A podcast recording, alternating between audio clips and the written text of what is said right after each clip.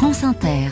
10h18, à présent une application pour aider les personnes en précarité. C'est le thème de votre esprit d'initiative, Cécile Bidot. Bonjour.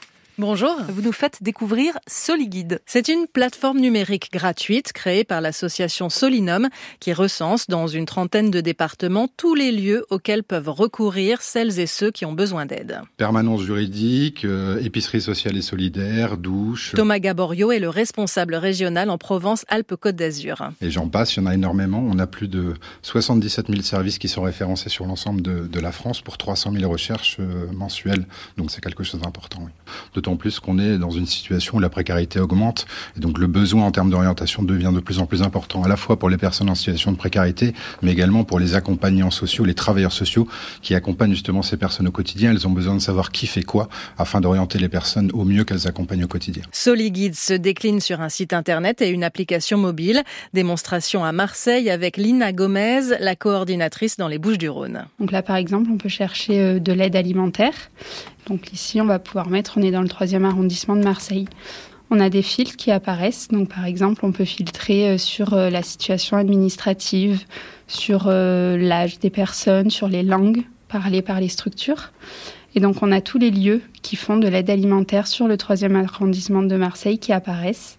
Donc il y a 18 lieux. Avec adresse, numéro de téléphone et horaire. Qui sont les utilisateurs de SoliGuide Les personnes en précarité, on l'a dit, mais aussi et surtout les travailleurs sociaux et les bénévoles qui les accompagnent. Ils représentent les deux tiers des utilisateurs.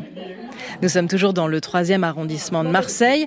Comme tous les midis, on partage le repas à la fraternité de la Belle de Mai avant que des écrivains publics ne reçoivent celles et ceux qu'ils aident dans leur démarche administrative. Un accueil avant tout humain, mais avec le smartphone à portée de main. Je suis Catherine Discatou, donc je suis bénévole à la FRA depuis trois ans. Alors les ordinateurs, le smartphone, les applications, c'est votre truc ou pas? Alors ce n'était pas du tout mon truc, mais c'est vrai que je me rends compte à quel point c'est important et c'est une aide, c'est clair. Les informations du guide sont actualisées deux fois par an par les équipes locales, un point crucial dans l'accès aux droits selon Pierre-Olivier Dolino, directeur de la Fraternité de la Belle de Mai. Une des problématiques euh, que, auxquelles sont confrontés les habitants, c'est cet effet ping-pong en fait. Hein. Ils sont renvoyés d'une association à une autre, d'un accueil administratif à un autre, euh, effectivement, et du, au bout d'un moment, ils décrochent parce que euh, soit ils ont été mal reçus, soit ils ont effectivement trouvé des portes closes. Ça, c'est une, une, vraie réalité. Donc, de pouvoir avoir la bonne information, de savoir comment la vérifier, c'est effectivement une, un vrai plus. Les structures peuvent elles-mêmes modifier leurs infos sur SoliGuide, un peu comme un Wikipédia de la solidarité. Ainsi se referme cette semaine d'esprit initiative dans les Bouches du Rhône. Où irons-nous lundi, Cécile Bidot? Dans le Calvados. On va aller à Caen, à Vire et du côté de Bayeux.